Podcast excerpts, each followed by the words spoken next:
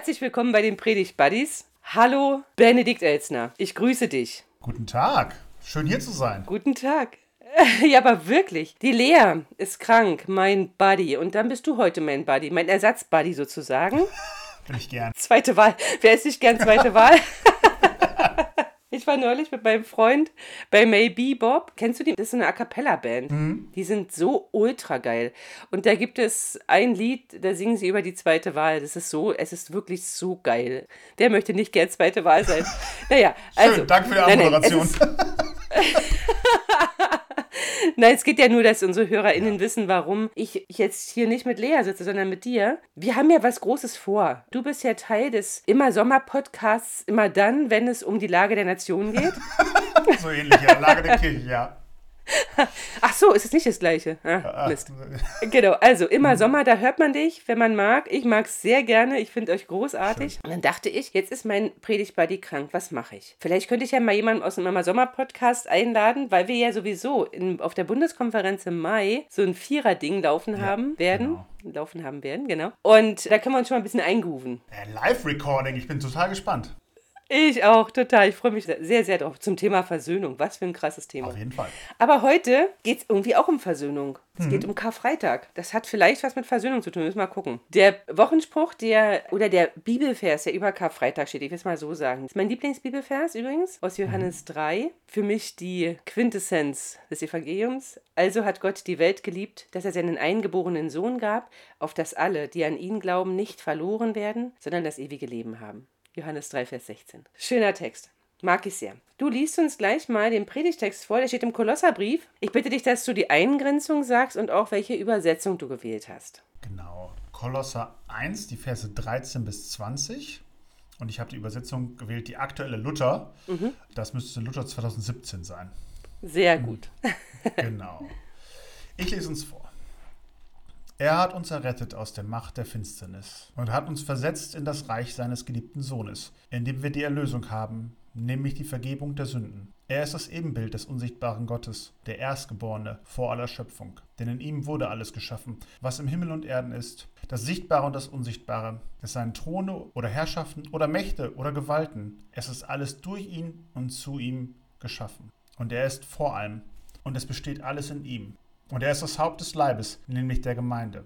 Er ist der Anfang, der Erstgeborene von den Toten, auf dass er in allem der Erste sei. Denn es hat Gott gefallen, alle Fülle in ihm wohnen zu lassen und durch ihn alles zu versöhnen, zu ihm hin. Es sei auf Erden oder im Himmel, indem er Frieden mache durch sein Blut am Kreuz. Vielen Dank, Benedikt. Gern.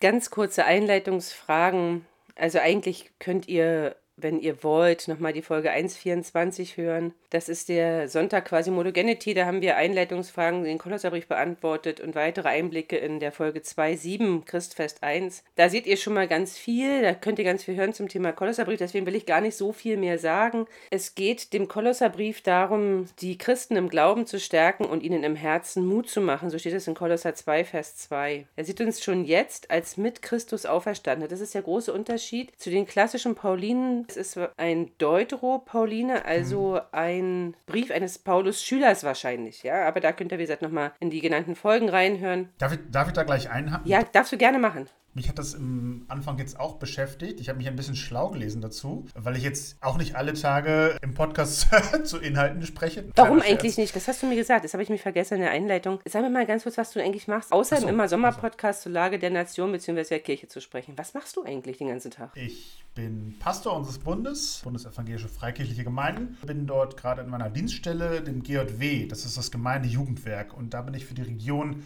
Niedersachsen, Ostwestfalen, Sachsen-Anhalt, also relativ weit und breit Ja, zuständig. eben, klingt nicht so klein. arbeite und koordiniere, wenn man so will, überregionale Kinder- und Jugendarbeit mit allem, was dazugehört. Von Schulungen bis Freizeiten, über Predigtdienste, Gottesdienste. Alles, was ihr unter überregionale Kinder- und Jugendarbeit, was ihr so vorstellen könnt. Das fällt in meinen Aufgabenbereich, ja. Also bin ich, wenn man so will, so ein klassischer Jugendpastor irgendwie. Das bist du, ne? Und deswegen gehört Mhm. es nicht zu deinen originären Aufgaben, Perikope zu predigen. Und deswegen hast du gesagt, okay, ich ich bin als Predigt bei dir gefragt. Dann Ja. werde ich mal mich einlesen. Und du hast dich schlau gelesen. Erzähl mal, was hast du dich schlau gelesen? Fand ich ganz schön. In den klassischen Paulinen ist ja eine hohe Naherwartung, dass Ja. Christus bald wiederkommt. Ja. Und äh, hier im Kolosser hat man schon, wenn man den so liest, immer mehr das Gefühl, darum geht es gar nicht mehr so zwingend, sondern es geht jetzt darum, es ist vielmehr, die Christologie ist vielmehr präsentisch gedacht. Christus Ja. Herrscht schon. Christus ist da. Christus hat alle Gewalt. Oder was. Er ist nicht, er ist, wenn man so will, weniger ein kommender Christus, als vielmehr ein präsentischer Christus. Das Ja. ist mir tatsächlich schnell aufgefallen, weil wenn man so einen klassischen Paulinen liest wie Thessalonicher, da ist immer so bald und da äh, Ja, ja. dauert nicht mehr lang und das verschwindet zunehmend in den Deuteropaulinen. Ja, Das ist mir cool. nochmal aufgefallen hier, auch in unserem Ja? Text hier. Ja. Ja, großartig. Und damit können wir auch gleich mal einsteigen. Das ist nämlich genau die Frage. Also der Kolosserbrief, der spricht ja davon, dass wir im Prinzip jetzt schon TeilhaberInnen an der Auferstehung sind. Das ist ja so ein Teil der zentralen Botschaft. Und jetzt haben wir diesen Text hier an Karfreitag zu predigen. Wo bist du denn angedockt? Was war denn so, wo du gesagt hast, boah, das hat mich angesprochen? Im Positiven oder im Negativen ist er dann dahingestellt. Also erst einmal hat mich bei deiner Anfrage angedockt, dass ich Karfreitag mag. Also es klingt jetzt vielleicht Ja. komisch, aber Nee, ich mag, ich mag, dass es diesen Tag gibt. Ich meine, Mhm. wir feiern so viel, auch in den modernen Lobpreisliedern oder auch an, an sich auch generell beim Thema Kreuzigung, feiern wir Christus Sieg am Kreuz und wir feiern das so oft und proklamieren und das alles. Und dann ist da Karfreitag, dieser Tag, Ja. der uns daran erinnert, dass es nicht nur Sieg ist, dass es Ja, nicht genau. nur immer mein Gott ist stärker, mein Gott ist größer ist, sondern Mhm. manchmal auch, ja, Mist, hat nicht geklappt. Da sind auch ganz schön viele Erwartungen, Träume und Hoffnungen der damaligen Jünger und Jüngerinnen dran gescheitert und gestorben. Und Mhm. dass Gott am Kreuz hängt und dass dieser Tag auch einfach da ist mit all seinem Schmerz und auch mit den schönen Karfreitag-Prozessionen, die es so gibt und Liturgien. Das ist, den Tag mag ich sehr, weil er, er bringt diese Dimension meines Glaubens zum Ausdruck, dass es halt nicht nur Erfolg gibt, sondern auch, Ja. auch das Scheitern, auch den Tod. Ja. Mhm. Deswegen habe ich, das war das Erste, was mich angesprochen hat. Ja, Und dann hat mich angesprochen, dass die Perikope für diesen Tag so ein, ein Christus-Hymnus ist. So Ja, eine, ist so es. eine, so Genau. eine Proklamation dessen, was wir glauben. Schon Ja. allein der letzte Satz, in dem er Frieden macht durch sein Blut am Kreuz. Ach, mehr, also mehr kann man auch nicht. Es ist episch, es ist wirklich episch, ja. es Mhm. ist, also wirklich. ja, ja, stimmt. Ja, das hat Ja. mich beruhigt. Ich habe mich gefragt, Perikopen werden ja zu, zusammengestellt, also es ist jetzt nicht, ist ja nichts etwas, was sich die alte Kirche schon so ausgedacht hat, sondern was erst Nee, entstanden das ist. Aber ich habe mich gefragt, ob das vielleicht nicht damals auch schon so ein bisschen gewesen war. Ich, kann mir, ich habe mir überlegt, wie muss es für die Hörer und Hörerinnen damals gewesen sein und auch dieser Deuteropauline, den wir hier vor uns haben, dieser Brief spricht ja in eine Angstsituation hinein. Und Karfreitag Ja. verbinde ich auch stark mit diesem, es ist Angst, es ist Tod und Verzweiflung da. Es ist nicht so ausgegangen, wie wir gehofft und gewünscht haben. Und Mhm. jetzt mal runtergebrochen, wenn ich Angst habe. Ich weiß nicht, wie das dir geht, aber früher, wenn ich bei meinen Eltern irgendwas aus dem Keller holen musste, fand ich das ganz fürchterlich. Ich fand es fürchterlich, in den Ja. Keller gehen zu müssen und irgendwas zu holen. Mhm. Und wenn ich runtergegangen bin als kleiner Junge, habe ich ganz oft etwas gesungen, weil Singen hilft dabei, Angst zu überwinden. Das stimmt. Und ich habe mich gefragt, ob das ein Christus-Hymnus, der wird ja an irgendeiner Stelle bestimmt auch gesungen worden sein. Und ich habe mir gedacht, ist das nicht eigentlich eine schöne Dimension, dass wenn unser Glaube so richtig herausgefordert ist, wenn wir so im Angesicht des Todes sind oder in Verzweiflung oder was, dass Menschen schon vielleicht damals diesen Christus-Hymnus gesungen haben, im Angesicht von großer Angst, sich darauf zu berufen, er hat uns errettet aus der Macht der Finsternis. Also Ja. ich fand das eine hilfreiche Dimension, gerade auch an Karfreitag, wo Tod und Verzweiflung so sehr Thema sind, zu sagen, ja, und gegen diese Angst dieser Welt stimmen wir ein in einen Text, in einen Hymnus, der in unserer Tradition so viel älter und so viel kräftiger ist, als vielleicht gerade unsere Angst. Eine Idee. Voll die schöne Idee, danke. Ich habe ja mit Lea noch Palmarum aufnehmen können und da haben wir auch über das Singen gesprochen, über wie soll ich dich empfangen und wie begegne ich dir, der Einzug Ja, Jesu in Jerusalem. Ist ja eigentlich ein Adventslied, aber das passt auch total gut in die Passionszeit. Und dann habe ich so gedacht, okay, und ich wusste da ja schon in der Vorbereitung, dass Karfreitag so ein Hymnus sein wird, so ein, auch ein Lied. Und habe mich so gefragt, wie kann man an Karfreitag singen? Und es ist ja auch so, bei uns in der Kirche jedenfalls schweigen die Instrumente. Mhm, genau. Und wir machen auch im Laufe der Lesung alle Kerzen aus. Alles, was leuchtet, wird ausgelöscht. Und wir feiern auch bewusst erst um 18 Uhr den Karfreitagsgottesdienst. Das machen bestimmt mittlerweile sehr viele so. Aber dieses Bild angesichts der Angst, zu singen. Das finde ich total stark. Ja, und wir singen ja nicht nur für uns selbst, wir singen einander ja das auch irgendwie zu. Also ja, genau. Gemeinschaftscharakter. Ja, genau. Bevor ich Jugendpastor wurde, war ich, wenn man so will, auch ganz klassisch Pastor einer Gemeinde. Und ich erinnere mich daran, wenn ich Menschen auf der letzten Reise begleitet habe, spielte die Dimension mhm. dieses Zusings nochmal eine neue Rolle. Noch ein altes Lied zu singen, am Bett nochmal mhm. dabei die Hand zu halten und nochmal das einander zuzusingen. Und das sind meistens dann Texte, die wirklich Gewicht haben, weil es äh, an diesen Schwellen von Tod und Leben halt oft auch um ganz Essentielles geht, also um ganz, ganz Wichtiges, um, mhm. wenn man so will, um den, um den Kern. Und hier wird ja ganz viel vom, vom Kern gesprochen. Genau, ich habe mal mit, das wurde es gerade erzählt, ich hatte mal mit einer Frau aus meiner Gemeinde, die so in den letzten Lebenstagen war mhm. und auch schon wirklich, wirklich sehr dement. Mit der habe ich gemeinsam den Psalm 23 gebetet ja. und das war genau auch so zugesprochen. Also ich habe ihr immer so ein bisschen auf die ja. Sprünge geholfen und dann konnte Toll. sie ihn weiter sagen. Das hat sie sozusagen getragen und das, so ein Psalm ist ja auch ein Lied.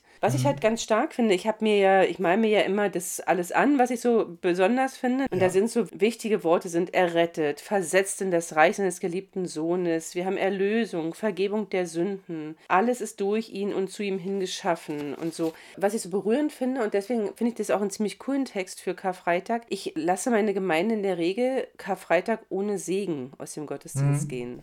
Ja. Und zwar deshalb, weil ich dieses Freitagsgeschehen nicht abschließen möchte. Ich möchte nicht, dass wir sagen, jetzt haben wir hier eine Stunde Gottesdienst gefeiert und damit ist alles, alles wieder schick sozusagen, ja.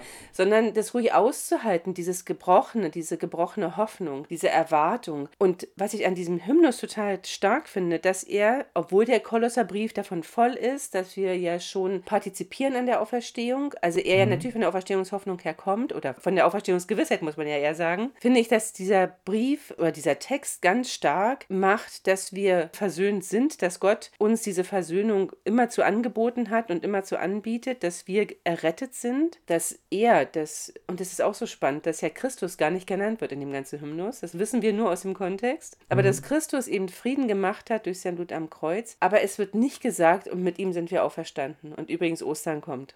Ja, und das finde ich total gut. Es ist trotzdem es ist ein hoffnungsvoller Text oder es ist ein Text, der mir Mut macht in der Finsternis. Und hm. das ist total stark. Das geht mir ähnlich, weil ich musste auch an Psalmen denken und mhm. an eine Vorlesung, die ich bei Olaf Kommanshaus, manch HörerInnen wird ihn kennen. Der sprach damals. Wer ist Olaf Kommanshaus? Sag mal. Äh, der war Professor damals in Elster, wo ich studiert habe. Und nämlich, der ja. war der nicht nur Theologe, sondern auch Psychologe. Und deswegen hat er ganz, ganz tolle Überblicksvorlesungen gehalten, auch zum Thema Seelsorge und Psychologie. Genau, Psychologie. Und ich ja. fand ein, ein, nur es war nur ein Exkurs, aber der ist mir ganz stark in Erinnerung geblieben, dass in Psalmen sich, es ist ja Dichtung, und dass es nicht nur Dichtung ist, sondern da verdichtet sich auch Lebenserfahrung, da verdichtet yeah. sich Gotteserfahrung. So, es ist ein Konzentrat, wenn man so will, von dem, was Menschen yeah. erlebt haben. Und als ich diesen Text gelesen habe, das erste Mal, dachte ich auch sofort, hier verdichtet sich Christuserfahrung, hier verdichtet sich Glaube den Menschen seit Anbeginn der Kirche, seit Anbeginn der Jesus-Botschaft gemacht haben. Und diese, diese Verdichtung, die klingt halt so, so, so schön. Die bringt die Essenz, wenn man so will, auf den Punkt. Verdichtete Christuserfahrung, yeah. dachte ich. Was ich dann schön fand, was mich als Wort an, sehr angesprochen hat, war, er ist das Ebenbild des unsichtbaren Gottes, der Erstgeborene mm. vor aller Schöpfung. Ich mag, dass mm. Ebenbild hier steht, weil in der Schöpfungsgeschichte sind wir alle Ebenbilder Gottes. Ja. Wir werden alle als ja. Ebenbild geschaffen. Und ja, das, das fand ich schön hier in diesem Text. Er ist das Ebenbild des unsichtbaren Gottes, das stimmt, aber das sind auch wir. Es gibt, wenn man so will, nur Ebenbilder Gottes. Jeder von uns ist Gottes Ebenbild. Und habe ich noch nie so drüber nachgedacht bis zu diesem Text. Ja, cool.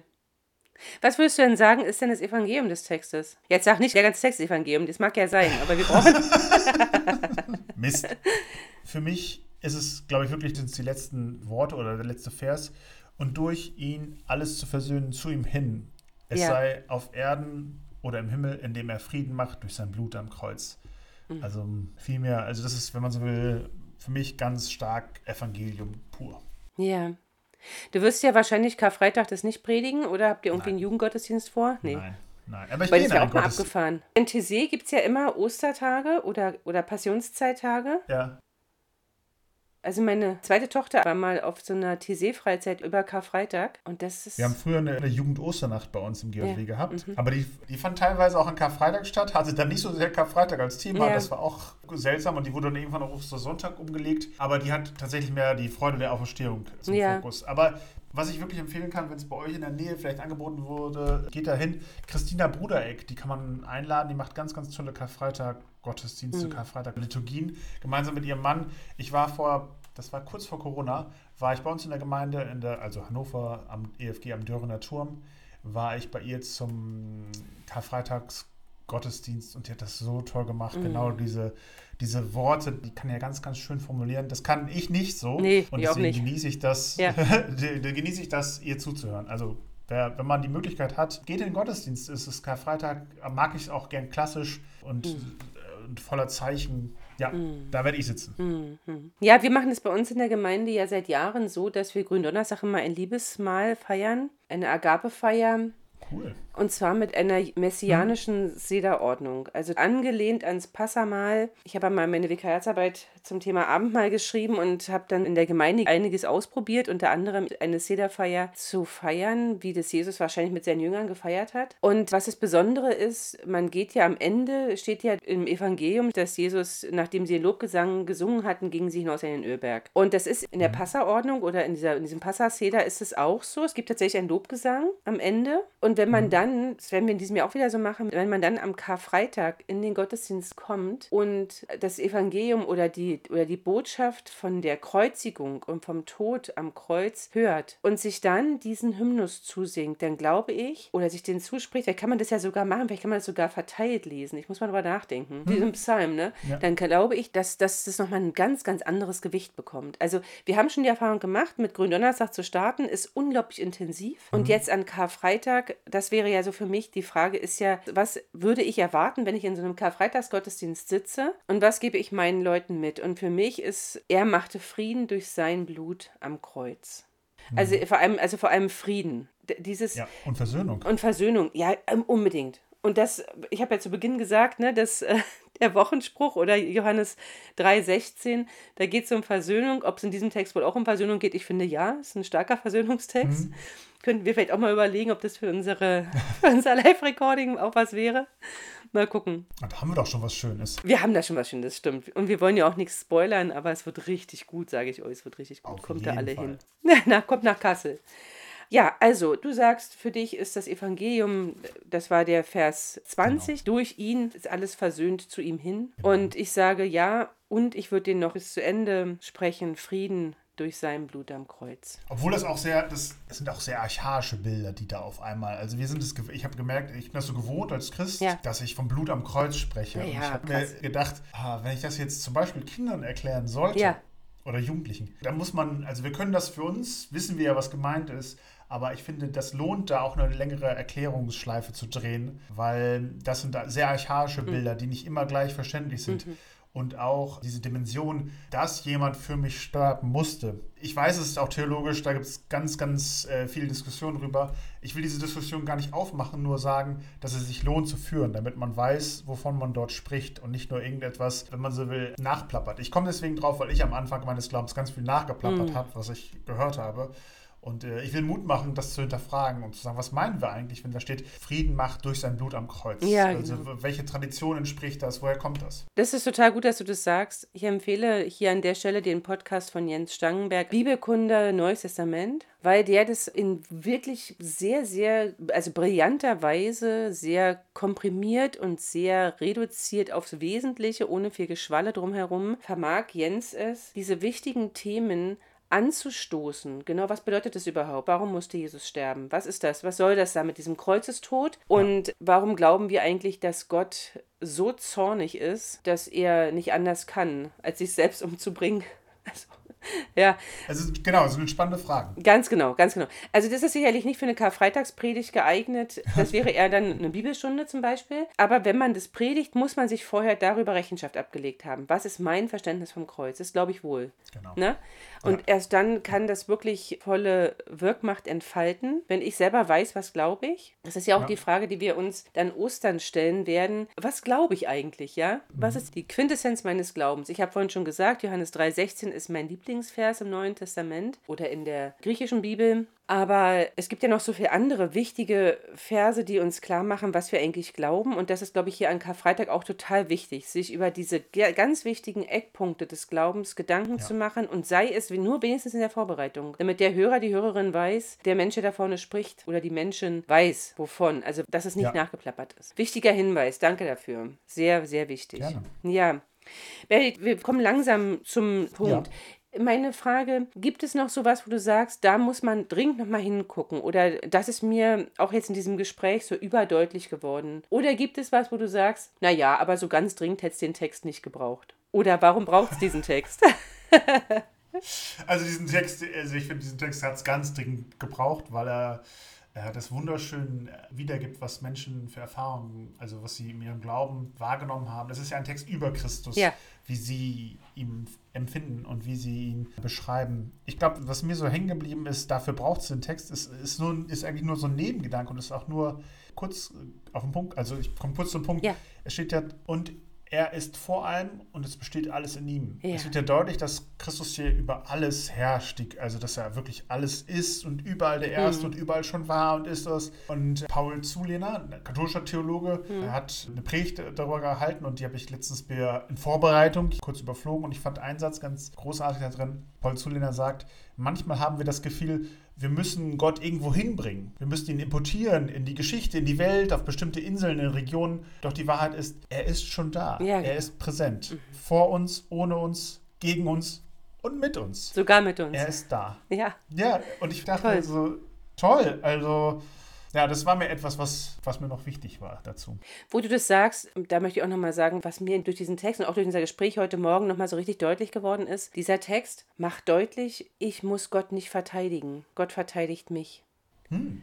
Schöner Gedanke, ja. Ich habe ja den Eindruck, in den sozialen Netzwerken geht es ja immer hoch her und ja. da gibt es ganz schlimme Auswüchse. Und ich weiß nicht, ob du mitbekommen hast, dass die großartige Sarah Wetscherer angegriffen ja. wurde und dass sie gerade so noch geschützt werden konnte. Leute, wir müssen uns echt stark machen gegen Rassismus, gegen Gewalt, gegen Hass jeder Art. Und das ist das eine dass also ich so dachte, wir müssen, wir müssen Gott nicht verteidigen, wir müssen Gott nicht retten. Er rettet uns, er hat uns schon gerettet. Und das sagt dieser Text ganz, ganz klar. Gott rettet. Mhm. Und unser Kollege, ich muss das jetzt mal kurz raussuchen, unser Kollege Markus Bastek hat bei Instagram ein, wie ich finde, großartiges Short-Video aus einer Predigt veröffentlicht. Und mhm. ein Satz ist mir, die Liebe und die Gnade sind das Aber auf die Dunkelheit in dieser Welt. Dieser kurze mhm. Ausschnitt fängt an damit, dass wir zu den Leuten hingehen und sagen, Gott liebt dich, aber. Ja, ja. Und eigentlich sagt er, das ist andersrum. Ja, es ist dunkel um uns her und es gibt so viel Hass und so viel Gewalt und so viel Widerständiges und diesem Widerständigen, diesem Hass und dieser Gewalt und dieser Dunkelheit setzt Gott seine Liebe, seine Gnade gegenüber. Ja. Und das finde ich, sollte uns zu denken geben und sollte uns Mut machen. Und dieser Text, finde ich, macht uns Mut. Und lasst uns doch wirklich an Karfreitag diesen Text einander zusprechen. Schön. In der Dunkelheit. Das war so ein starkes Bild. In den Keller gehen, ja. rausgehen in die Dunkelheit und ein Lied singen. Das stärkt und ermutigt. Benedikt, ich danke dir so sehr. Gerne. Hast du noch einen letzten Satz, den du loswerden möchtest? Dann sprich jetzt oder schweige. ich schweige. Ich finde, es ist äh, viel Gutes gesagt Wunderbar. worden. Okay. Ich wünsche euch, lieben HörerInnen, dass ihr sehr gesegnet seid, dass ihr in der Vorbereitung für Karfreitag diesen Frieden, von dem hier auch die Rede ist im Text, erfahrt am eigenen Leib, dass ihr spürt, Gott ist längst versöhnt. Darum lasst euch versöhnen mit Gott, sagt der Apostel Paulus im zweiten Brief an die Korinther. Und ich wünsche dir, Benedikt, eine gesegnete Karwoche. Dankeschön, dir auch dass du dich von deinem Halbmarathon erholst. Und denn das bist du ja auch noch. Du bist auch noch ein Halbmarathonläufer. Wahnsinn. Unauffällig also wenn ihr mehr über Benedikt wissen. Bitte? Unauffällig in den letzten Metern noch kurz. Ja, stimmt, Halbmarathon, ja. Ja, das bist du auch noch. Wenn ihr mehr über Benedikt wissen wollt, dann geht mal auf die Seite gjwnos.de. Da findet ihr ein bisschen was über ihn. Bei Instagram bist du wer? Benedikt Elsner. Voll interessant. Ja, sorry. manchmal bin ich nicht so kreativ. Aber da erfahrt ihr auch ein bisschen mehr über Benedikt. Das ist ein cooler Typ. Und ich danke dir sehr für unser Miteinander. Benedikt, sei gesegnet. Liebe HörerInnen, seid gesegnet. Und ein Shoutout an Lea. Werd gesund. Genau. Ich liebe es, mit Benedikt zusammen Podcasts zu machen, aber du fehlst. Genau so ist es. Benedikt, bis zum nächsten Mal. Bis zum nächsten Mal. Alles Ciao. Liebe. Ciao.